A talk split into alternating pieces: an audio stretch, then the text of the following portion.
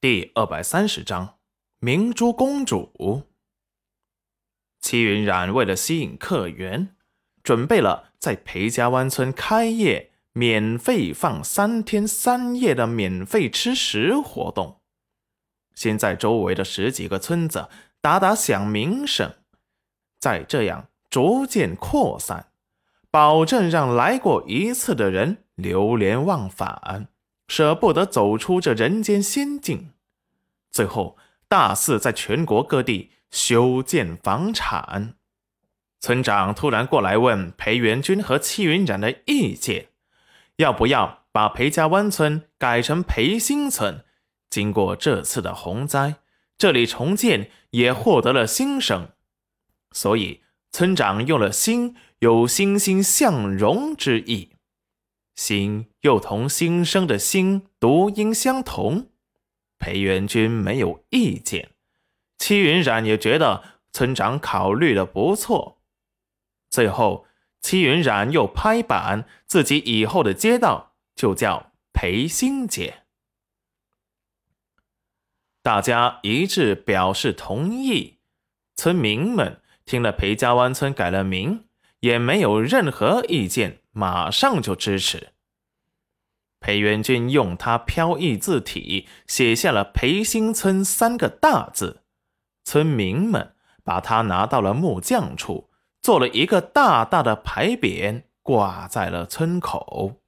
裴家湾村就正式改名为裴新村了。戚云染今年的贡米收成不错，十几亩良田。一共收了大约两千多斤稻谷，产量虽然低，胜在口感好。最后也一共碾出了一千五百多斤的贡米。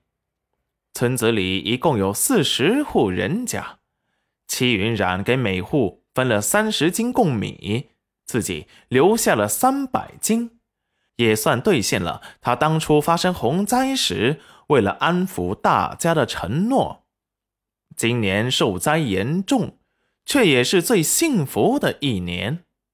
大家收下了戚云染的好意，打心底感激他，把他当成了来世间渡劫、救人于水火的女菩萨。戚云染在他们的心中高度如同神明。齐云染并没有管这些。很快，年关就快到了。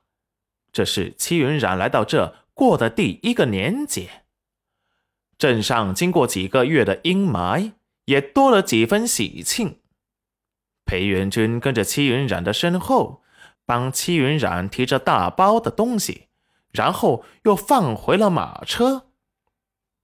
戚云染此时看着什么都想买，毕竟现在是过节嘛，总要准备的丰盛热闹一点。买完了东西，裴元君就带着戚云染去把轩儿和严夫子给接了过来。戚云染和裴元君他们就上了马车，一同赶回了裴新村。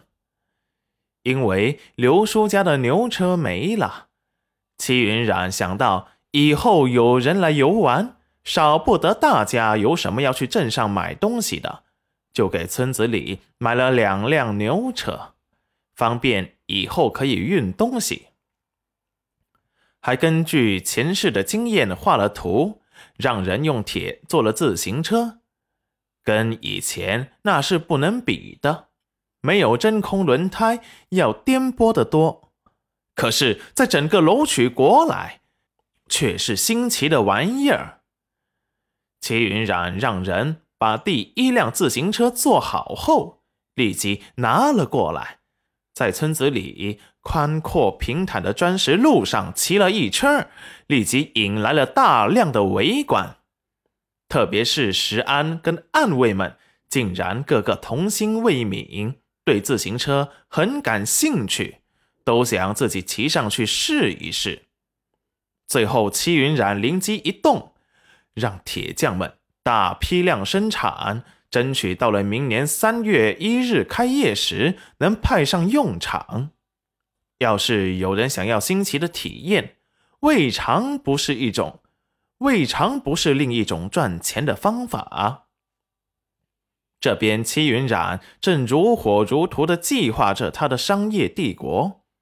京城的公主府的明珠公主却收到裴元君为了戚云染连丞相都不想做，回都不想回来时，而大发雷霆。贱人！一个杯子扔了过来，戚玉露头被杯子砸得头破血流，唇边却诡异的带着微笑。戚玉露看着面目扭曲的明珠公主，低头，眼中闪过疯狂。戚云染，我给你准备的大礼，请好好收着，就看你能在这位身份尊贵的唯一的公主身上能过几招。裴元君他得不到，他宁愿毁了他。也不会让戚云染得逞。